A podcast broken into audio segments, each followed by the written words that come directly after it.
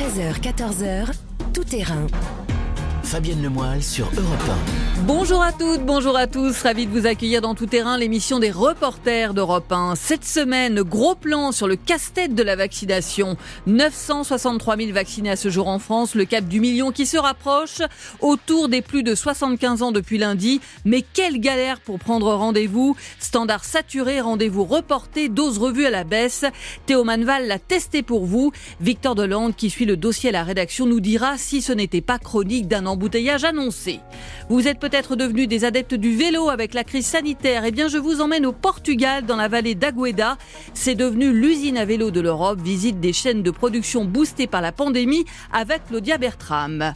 Attention à ne pas penser trop vite que la page Trump est tournée avec Joe Biden à la Maison Blanche.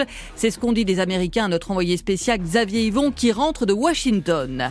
Et puis moment d'émotion dans tout terrain quand une chef décroche sa première étoile en direct au micro de Pierre Herbulot. Premier resto vegan où on cuisine sans beurre ni œufs et ça vous mettra en appétit. Tout terrain, c'est parti.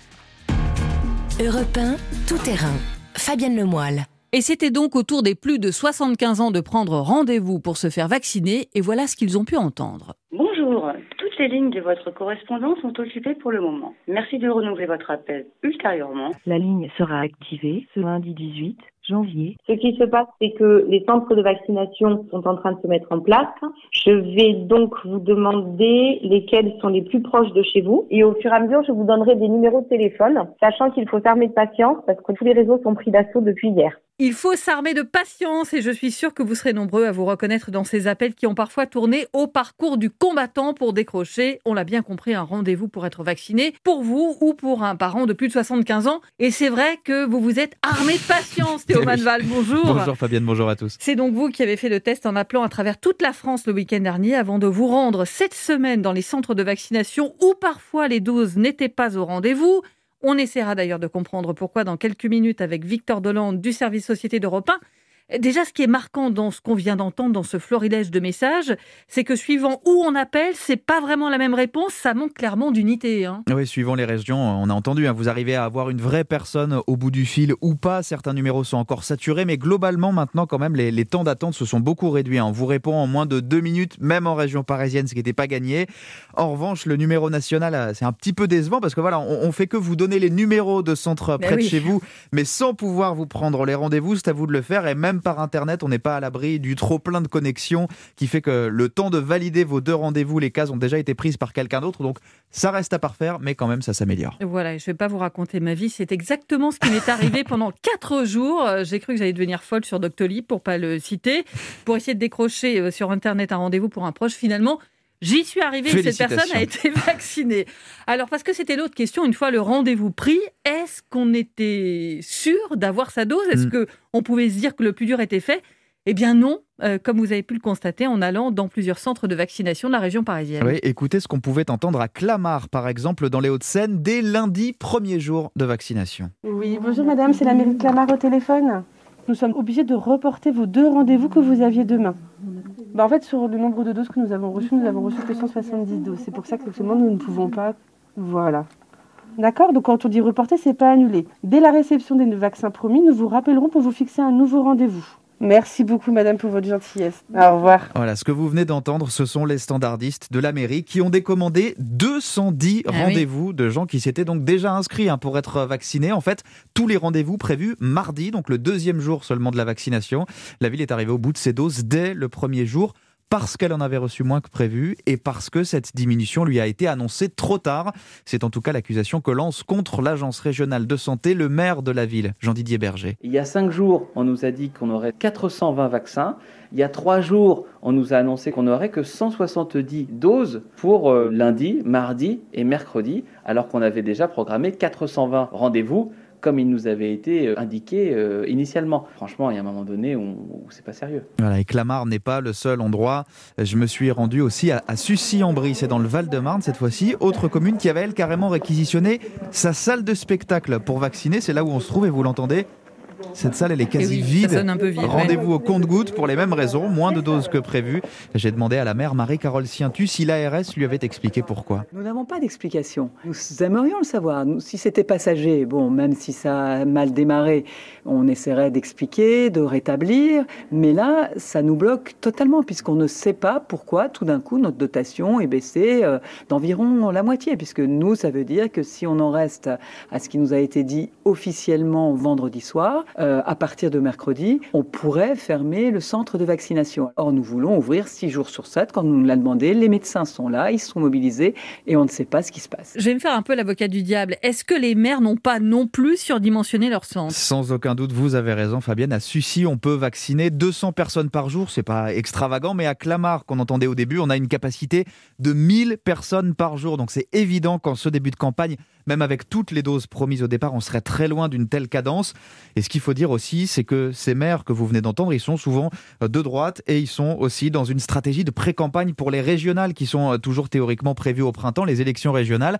Euh, Ce sont des proches de Valérie Pécresse, la présidente sortante de la région. Donc il y a aussi, derrière de vrais dysfonctionnements, une stratégie de grossir un petit peu le trait. Exemple avec le maire de l'Aille-les-Roses, quand il met en scène le jour où il est allé chercher ses doses de vaccin à l'hôpital dont il dépend. Écoutez comment il m'a raconté sa très grande déception. Alors on est venu avec euh, deux grandes glacières, on avait fait les choses euh, très sérieusement et puis finalement euh, on s'est retrouvé à avoir une toute petite boîte grosse comme une petite boîte de chocolat donc c'était assez étonnant.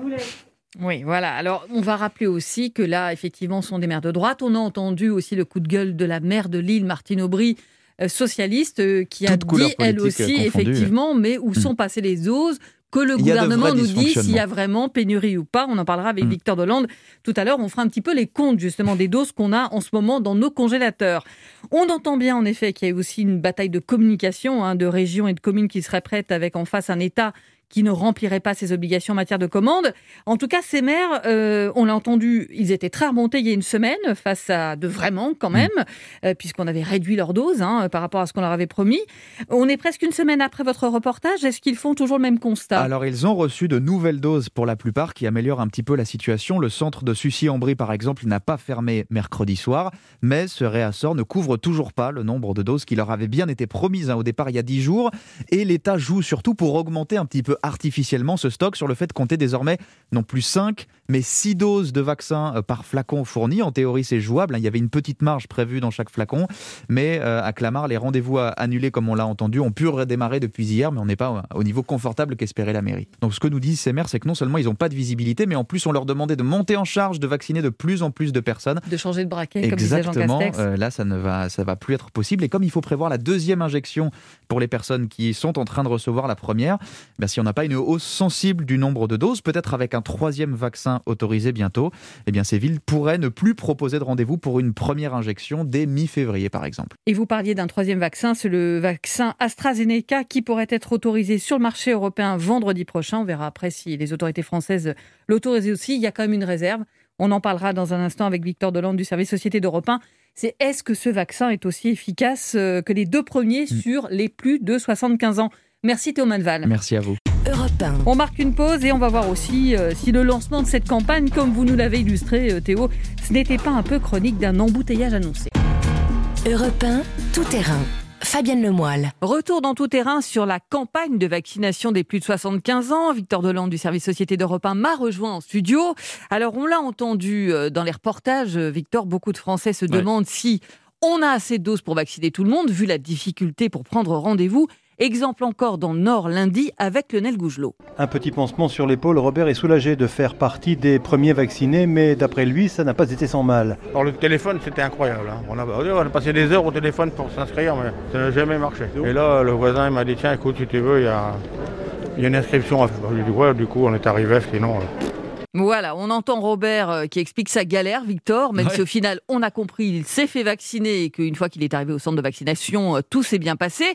Est-ce que finalement, quand même, c'était pas un peu chronique d'un embouteillage annoncé, vu que rien que pour les 75 ans, ça fait 5 millions de personnes potentiellement qui allaient tous se retrouver à vouloir prendre rendez-vous en même temps, sachant que le plus gros de la vaccination dans les EHPAD n'a commencé finalement que cette semaine? Oui, et s'il y a un tel engorgement dans les centres de vaccination, c'est assez simple à comprendre. Au départ, selon la stratégie vaccinale, seuls les résidents des EHPAD devaient être vaccinés en janvier.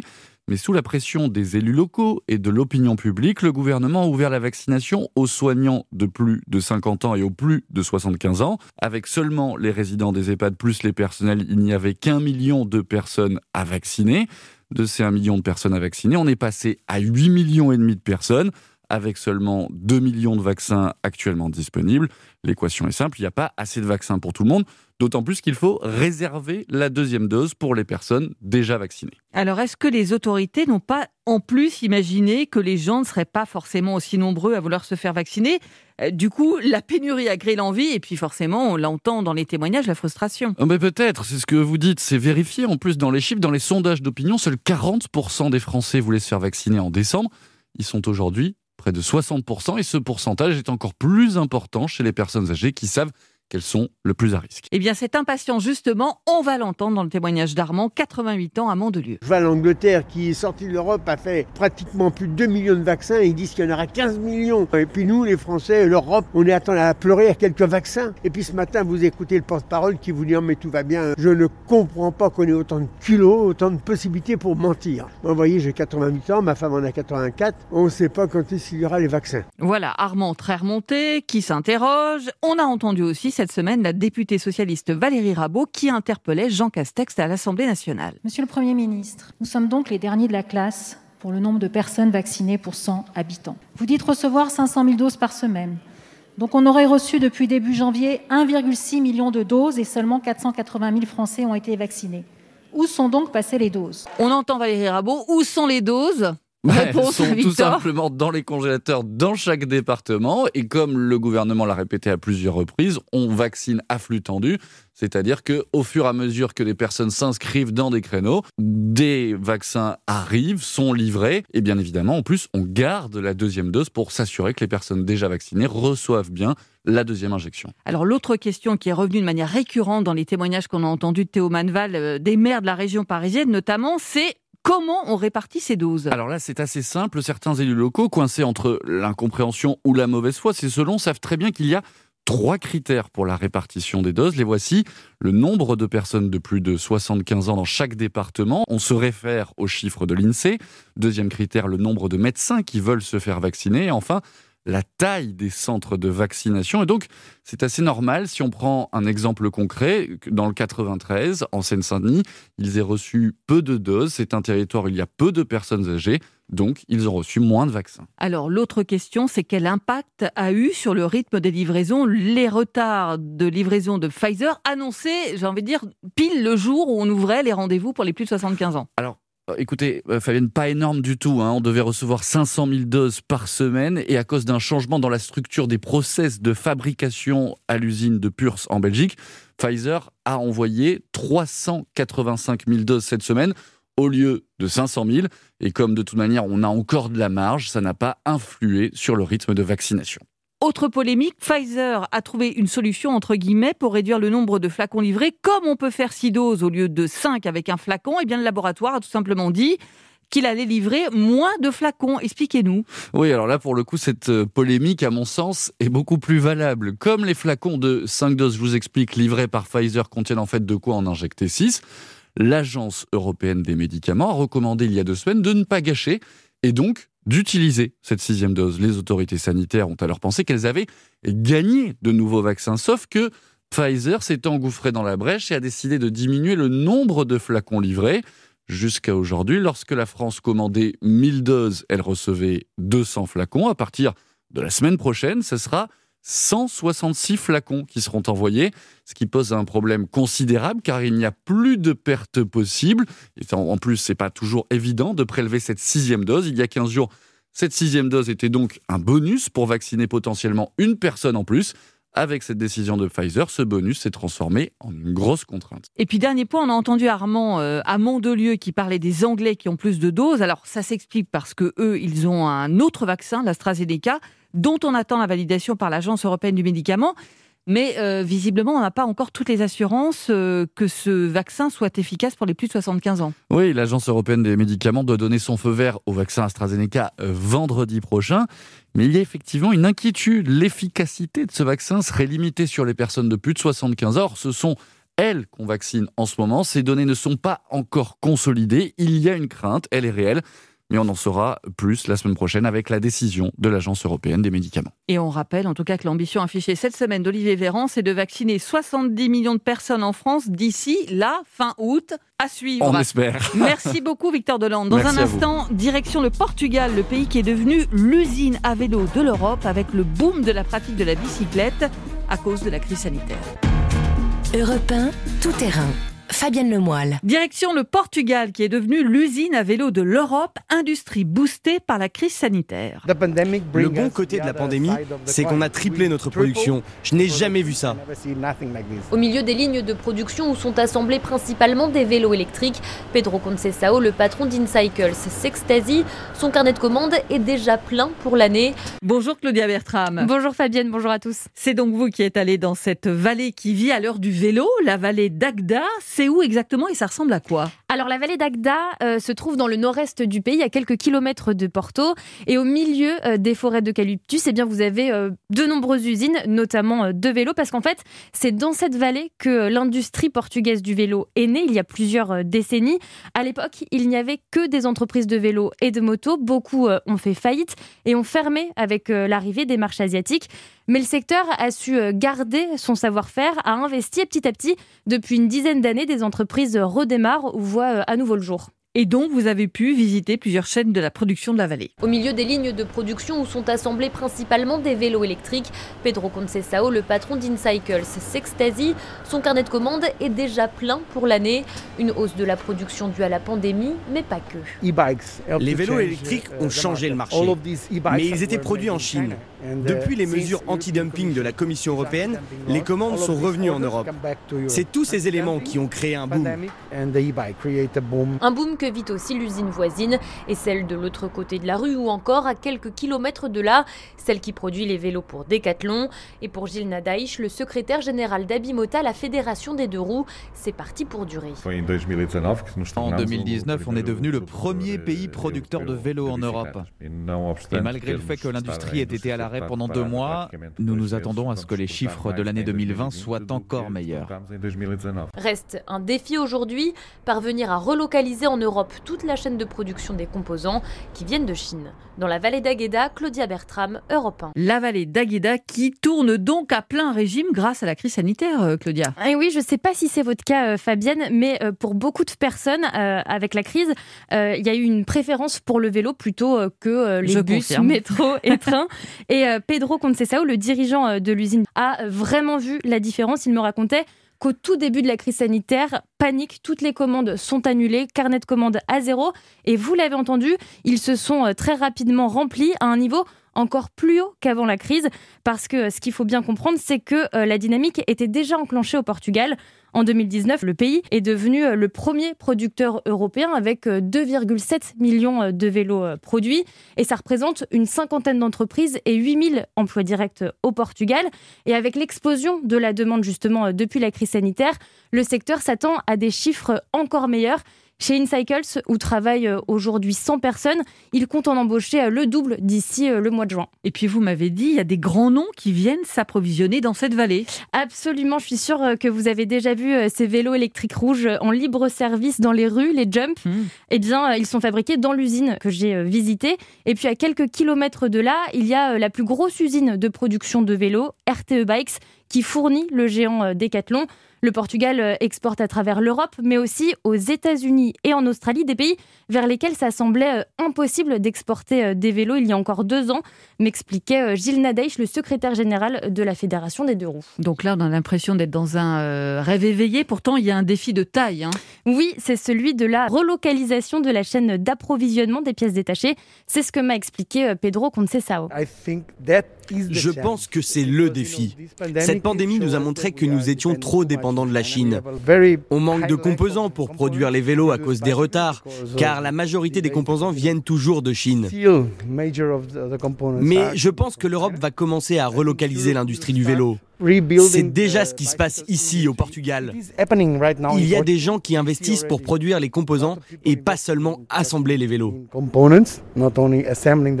Alors ce boom de l'industrie euh, du vélo Portugal qui fait que ce pays, on l'a dit, est devenu l'usine à vélo de l'Europe, euh, c'est dans la droite ligne en fait d'une autre ambition de ce pays, euh, c'est de devenir une vraie alternative par rapport à la Chine notamment dans le secteur de la maroquinerie et puis pour l'industrie textile.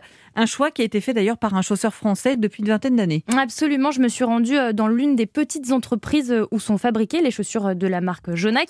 Là, on est toujours dans les environs de Porto et il s'agit d'une petite entreprise à taille humaine où de la semelle au lacet quand il y en a en passant par le cuir, c'est un savoir-faire traditionnel et la proximité du Portugal présente bien des avantages pour Marcel Nakam, le patron de Jonac. Ça permet d'être très réactif en termes et de création et de réassort. On peut commencer par produire de faibles quantités. Ça nous permet du coup de prendre de l'information auprès des clients en magasin grâce au trafic sur le site web et donc de réassortir en conséquence. Au final, on n'a donc pas de déperdition et donc pas de gaspillage. La contrainte écologique aujourd'hui est une contrainte euh, de taille et donc produire à proximité du lieu de distribution est un point euh, assez important plutôt que d'organiser du transport euh, en bateau, en avion, du grand import. Et d'ailleurs, il n'est pas rare d'entendre des clients te dire aujourd'hui où vos produits sont-ils fabriqués?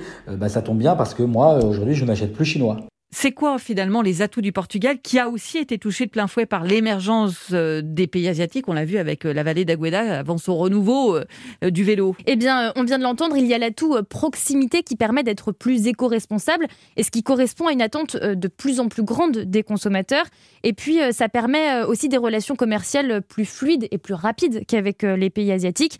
Un autre atout, c'est le rapport qualité-prix, puisque le coût de la main-d'œuvre au Portugal est beaucoup moins cher qu'en France. Et même si elle reste plus chère qu'en Chine, eh bien la qualité n'a rien à voir car euh, on l'a vu, les industries textiles et maroquinerie reposent sur un savoir-faire historique. Et puis le Portugal a su créer euh, une vraie filière, ce qui permet une offre complète du design à la logistique. Et euh, enfin, il y a eu l'investissement de centaines de millions d'euros pour l'innovation et pour la formation. Et visiblement la volonté du pays de miser effectivement sur ce type d'industrie. Merci beaucoup Claudia Bertram. Merci Fabienne. C'était l'un des temps forts de la semaine. L'investiture de Joe Biden va-t-il, comme il le souhaite, réussir à cicatriser les États-Unis, pays qui a rarement été aussi fracturé? On en parle avec notre envoyé spécial Xavier Yvon. Il rentre de Washington. Europe tout terrain. Fabienne Lemoyle. C'est donc mercredi que Joe Biden est devenu le 46e président des États-Unis, symbole d'espoir pour une partie des Américains. Je suis venu du Texas pour Joe Biden.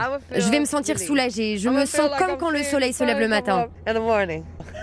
Bonjour Xavier Yvon. Hello Fabienne, bonjour à tous. Vous rentrez tout juste de Washington où vous avez couvert pour Europe 1 cette euh, cérémonie d'investiture si singulière euh, dans une capitale en état de siège. Je rappelle que vous avez été pendant plus de quatre ans notre correspondant aux États-Unis et c'est vous euh, qui avez donc rencontré Keisha, qui était l'une des rares, on peut le dire, à avoir fait le voyage. Oui, c'est vrai que c'était difficile de trouver des Américains qui étaient venus exprès pour, euh, pour voir l'investiture de Joe Biden.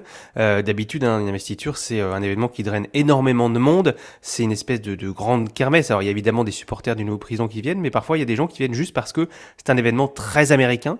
Euh, et là, évidemment, il y avait absolument personne. Les autorités américaines avaient dit ne venez pas. Vraiment, très clairement, ne venez pas, à la fois à cause de la pandémie et aussi à cause du contexte sécuritaire. Et tout ça, on l'a dit, dans une capitale en état de siège. Vous avez euh, tout fait à pied, vous m'avez dit. Presque, parce que euh, le quartier où ça se passait euh, était complètement bouclé. Même les trottinettes électriques en libre partage de la ville de Washington ne fonctionnaient pas dans la, la zone rouge, où il y avait quasiment que des militaires, des policiers, des blindés, des checkpoints. Et parfois, entre deux rues, il fallait passer sous une grande tente blanche et, et sous un détecteur de, de, métaux, comme à l'aéroport, en fait, hein, avec sacs fouillés, etc. J'avais parfois l'impression d'être une souris, vous savez, qui se cogne contre les murs d'un labyrinthe, parce que il fallait faire demi-tour, revenir par un endroit, etc. Donc ça a été vraiment euh, ouais, compliqué à, à, à couvrir, surtout qu'il faisait assez froid à Washington, donc euh, tout faire à pied, c'était pas évident. Alors, cérémonie singulière, on le disait, avec aussi euh, ces drapeaux flottant au vent, symbolisant euh, les Américains en lieu et place du public. Cérémonie précédée la veille par l'hommage aux 400 000 morts du Covid. Et dans le discours de Joe Biden, mercredi, cet appel à l'unité retrouvée. Je suis honoré de l'espoir que vous avez placé en moi. Mais à tous ceux qui n'ont pas voté pour moi, laissez-moi vous dire ceci. Attendez un peu de voir ce que j'ai à cœur de faire. Et si vous n'êtes toujours pas d'accord, alors soit. C'est la démocratie. Démocratie. C'est ça l'Amérique. Le droit d'être pacifiquement en désaccord, dans le respect de notre République, qui est peut-être la plus grande force de cette nation. Mais écoutez-moi bien, ces désaccords ne doivent pas mener à la désunion. Je serai, et je vous le promets, le président de tous les Américains. Tous les Américains. Vous m'avez dit, euh, Xavier, que ce qui était marquant, c'était le soulagement général euh, et nettement moins de tension qu'il y a quatre ans. Oui, alors c'est vrai qu'il y avait donc une grande différence euh, quant au décor, hein, au public, euh, les marches du Capitole qui étaient clairsemées alors qu'elles étaient euh, noires de monde il y a quatre ans. donc il y avait cette ambiance un peu un peu mortifère pour ce qui est du public, mais en revanche pour ce qui est de la cérémonie et des invités, c'est vrai que c'était c'était saisissant parce qu'il y a quatre ans, quand Donald Trump a prononcé son discours qui était extrêmement noir, extrêmement violent, qui listait tous les mots de l'Amérique, on a l'impression que c'était un, pays en guerre et qui disait qu'il y avait un carnage américain. c'était c'était très dur. On voyait les visages des, des invités la cérémonie, notamment les Obama et les Clinton, qui avaient une tête, on a l'impression qu'ils allaient vomir en entendant les, les, les, paroles de Donald Trump. Donc il y avait une tension sur, sur la tribune. Alors que là, il y avait une espèce de, de, de soulagement général, de, de lumière. Euh, et ça se voyait notamment à la fin de la cérémonie, quand tout le monde se, se disperse un peu, vous savez, pour rentrer chez soi après, comme après à la fin d'une messe de mariage. Et là, c'était des accolades, des sourires, on les voyait derrière les masques, des blagues, le Barack Obama qui plaisante avec Lady Gaga. Et vous, sentiez dans, dans cette euh, petite foule, euh, ouais, vraiment un poids qui se lève des épaules. Alors Trump absent, comme ses plus fidèles partisans, que vous aviez rencontré quelques jours plus tôt à Richmond en Virginie. Pourquoi euh, ce choix de cette ville d'ailleurs pour votre reportage? Alors parce que c'était le Martin Luther King Day et que ce jour-là, les pro-armes euh, décident que c'est le jour où ils doivent manifester pour leur droit euh, d'avoir des armes. Donc une espèce de coïncidence, mais c'est un jour férié aux États-Unis le lundi. Et s'appelle Lobby Day, donc le jour où on fait pression. Et ils se retrouvent à Richmond, qui est la capitale, l'ancienne capitale confédérée et on écoute votre reportage. Entouré de ses amis armés de fusils d'assaut, Andy se sent en sécurité, suffisamment, dit-il, pour porter fièrement sa casquette rouge Trump 2020. D'ici quelques jours, je pense que je ne pourrai plus la mettre. C'est un peu le baroud d'honneur, dit-il, résigné à voir Joe Biden entrer à la Maison-Blanche demain. Il y a 25 000 gardes nationaux. Il va rien se passer, mec, renchérit un membre des Proud Boys, un groupe néofasciste qui a participé à l'attaque du Capitole. Mais pour l'investiture, aucune on a coupé nos contacts, nos réseaux sociaux. Je ne suis au courant de rien, cela montre le militant. Et même s'il y avait un appel à venir à Washington, le déploiement de sécurité est dissuasif. Je n'ai que 90 munitions sur moi, dit cet autre milicien. Qu'est-ce que je vais faire? M'attaquer à l'armée entière? Ils ne sont déjà pas nombreux à être venus manifester devant le Capitole de Virginie, totalement bouclé. Mes camarades ont eu peur, raconte Summer, venue toute seule avec son revolver à la ceinture. Il y a des rumeurs que Trump prépare quelque chose, dit-elle, sans trop y croire. Duncan, lui, remine sa désillusion en serrant son fusil. Biden va être investi, dit-il. Nous, on va disparaître, aller s'entraîner, et on reviendra quand il faudra. Richmond, Xavier Yvon, Europe 1. C'est quand même un peu effrayant quand on entend ces pro-Trump avec leurs armes à la main. Euh, qui sont ces gens? Alors, c'est des groupes un peu hétéroclites parce que dans les défenseurs du second amendement, donc euh, le droit de porter des armes, il y a, y a un peu de tout. Euh, il y a des gens qui sont là juste vraiment que pour ça, pour montrer leur très gros fusil, dire euh, venez, venez pas me le prendre. Et puis il y avait des, des groupes d'extrême droite comme les, les, Proud Boys qu'on a entendu. Alors ça, c'est un des néo-nazis dont on a beaucoup entendu parler ces derniers mois, notamment parce que Donald Trump leur a envoyé des espèces de messages pendant un débat télévisé avec Joe Biden. donc ils se sentaient investis d'une mission de défendre la, la présidence Trump. Et d'ailleurs, ils étaient vraiment pas très nombreux à cette manifestation. Enfin, tout groupe confondu, il y avait vraiment pas beaucoup de monde. Et euh, on sentait qu'il y avait une sorte de désillusion, de résignation euh, face euh, bah, à l'énorme sécurité déployée contre, contre eux. Et puis les Proud Boys, ils ont complètement lâché Donald Trump après l'investiture parce qu'ils sont aperçus, ils étaient surpris qu'il ne se passe rien à l'investiture, qu'il ne tente pas un coup de force, qu'il ne leur donne pas de consignes, qu'il reste silencieux. et donc voilà, ils ont dit on va continuer le combat, mais Donald Trump n'est plus vraiment notre champion. Et d'ailleurs, ça se voyait sur les sites et les, les forums complotistes pendant l'investiture. Il y en avait qui étaient extrêmement surpris que ben, les 25 000 militaires qui étaient là n'étaient pas euh, en train d'arrêter les démocrates, qu'il se passait pas mm. quelque chose et que l'investiture finalement se déroulait euh, comme prévu. Est-ce que pour autant, Xavier, euh, l'arrivée de Joe Biden à la Maison Blanche, ça veut dire que la page Trump est définitivement tournée? Alors oui et non. Oui, parce que on a senti, en tout cas dans Washington, une espèce de ouf général de soulagement. le lendemain, l'air avait l'air plus léger. C'est un peu bête hein, de dire ça, mais c'est vrai que tous les, alors Washington c'est 90% démocrate, mais il y avait une espèce de, euh, voilà, ça y est, il est parti, enfin, euh, il n'est plus là, il n'est plus à la Maison Blanche. Euh, j'ai un, quelqu'un qui me disait, j'ai l'impression d'avoir été en prison pendant 20 ans pour un crime que j'ai pas commis et que d'un seul coup je sortais de prison. Vous voyez, c'est ça mon sentiment en ce moment. Donc il y avait ça, il y avait dans, Washington, c'est bête, c'est du détail, mais ça veut dire beaucoup. Il y a, les, les, goodies Trump étaient soldés dans les boutiques de souvenirs. Vous voyez, donc les mugs, etc. C'était moitié prix. Donc vraiment, on se débarrasse de ces quatre années Trump. Mais les gens qui ont voté pour Trump, ils sont très nombreux, ils sont encore là. Les problèmes euh, qu'il y a aux États-Unis sont encore là. Et d'ailleurs, c'est pour ça que euh, Jake, un Américain que j'ai rencontré de, Californie qui était venu pour l'investiture, lance une mise en garde à la nouvelle administration. Non, on n'est pas tiré d'affaire. Nous devons faire pression sur cette nouvelle administration pour avoir des changements structurels. Il y a des mécontentements que les Américains partagent. La classe moyenne décline, la qualité de vie des gens baisse. Et le Trumpisme, c'était la mauvaise réponse à la bonne question. Je n'attends pas que Joe Biden change son ADN de centriste, mais j'espère que son administration va réaliser que si on retourne au statu quo, alors on prépare le terrain pour un nouveau 2016 en 2024. Et cette fois, on aura un président autoritariste de droite à la Maison Blanche, plus compétent, et ce sera bien plus effrayant que Donald Trump. Et c'est ce que disent aussi les journaux, par exemple le Daily News dans son euh, éditorial, expliquait que le meilleur moyen pour Joe Biden de réunir les Américains, de les réconcilier, eh ben, c'était d'améliorer la vie des gens. Voilà, gros défi, on l'a bien compris, euh, Xavier Yvon. Merci beaucoup d'avoir partagé avec nous euh, les coulisses de cette investiture euh, si singulière à Washington. Merci à vous. À bientôt. Europe Changement de décor, on part en cuisine dans un instant avec une jeune chef végane qui vient de décrocher sa première étoile. Émotion garantie. Europe 1, tout terrain. Fabienne Lemoyle. Et pour continuer tout terrain, un moment d'émotion que vous avez pu entendre lundi, c'était dans le journal de 13h. Oui, bonjour. Je, mets le haut-parleur. Je vous passer cet appel pour vous faire savoir que vous allez recevoir euh, une première étoile dans le guide Michelin 2021 à paraître lundi? C'est énorme. Je suis très très émue. Merci. Mais quel moment de radio, Pierre Herbulot, comme on dit dans notre jargon. Euh, bonjour Pierre. Hein. Bonjour Fabienne. Euh, quand on entend cette jeune chef Claire Vallée qui apprend par l'appel du patron du guide Michelin qu'elle vient tout simplement de décrocher sa première étoile, ça permet de prendre la mesure de l'enjeu pour ces cuisiniers et pourquoi aussi peut-être, on va y revenir dans un instant avec vous Pierre, euh, certains ne veulent plus de cette pression et demandent carrément à ne plus avoir mmh. d'étoiles.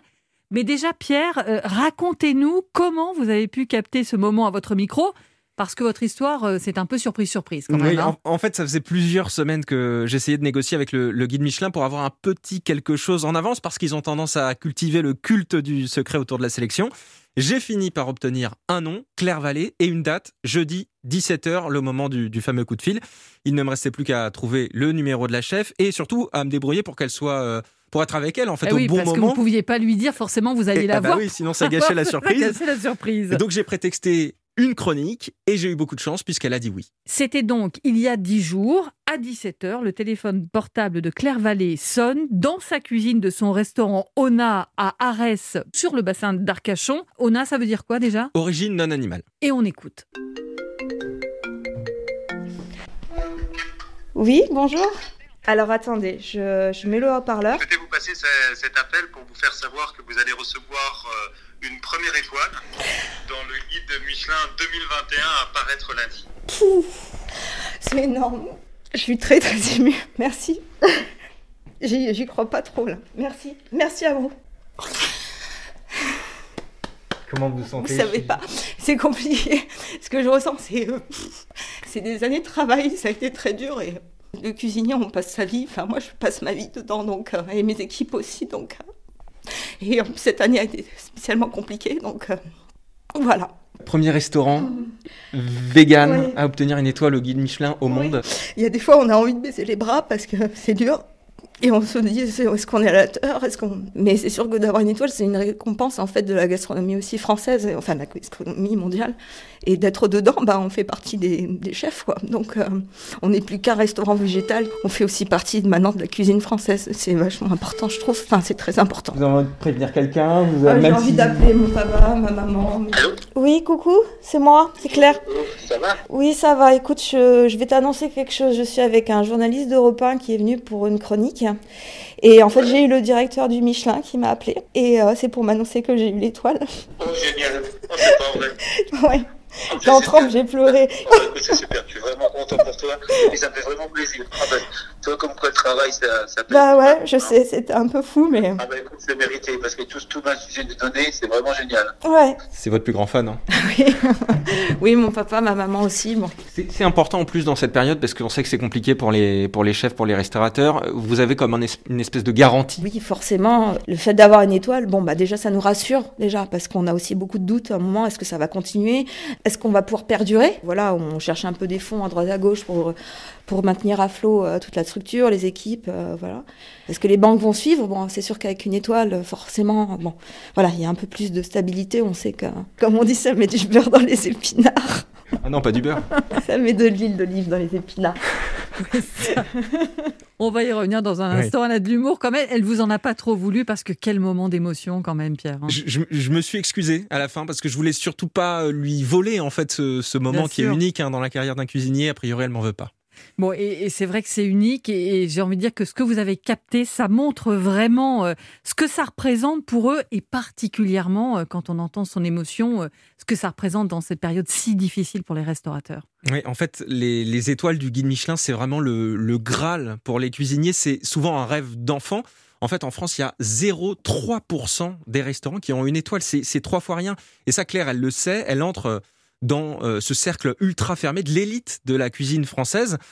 Quand elle, quand elle raccroche avec le, le patron du guide, elle tombe à genoux carrément dans son, dans son restaurant qui est vide, non seulement parce que euh, bah, crise sanitaire oblige, les Bien restaurants sûr, sont fermés, mais fermés. en plus parce que euh, la plupart du personnel qu'elle avait a quitté le navire. En fait, ils en avaient marre d'être euh, au chômage partiel, donc il lui reste que euh, sa plongeuse. Bon, ça, c'était avant l'étoile. Et Depuis, depuis, il y a une onde de choc. euh, complètement. Elle a trouvé quelqu'un en salle, elle a des offres euh, pour travailler avec elle en, en cuisine, parce que c'est ça aussi, euh, économiquement, ça, ça change la vie d'avoir une étoile. Déjà, on dit que c'est 30% de chiffre d'affaires en plus. Là, c'est le premier restaurant vegan. Claire Vallée, elle est passée dans tous les médias du monde entier depuis lundi dernier. C'est extraordinaire. C'est ça qui est vraiment marquant, vous le dites, c'est la première chef végane à recevoir une étoile. Elle a d'ailleurs un parcours atypique, puis vous allez nous expliquer un petit peu ce que ça veut dire, parce qu'on se demande si vegan et gastronomie, ça peut vraiment se concilier. Oui, alors effectivement, un parcours un peu spécial. Elle est docteur en archéologie. euh, elle part en Suisse, puis un peu par hasard, elle euh, fait du service dans un restaurant pour dépanner, puis elle se retrouve en pâtisserie, puis en salle, puis en cuisine.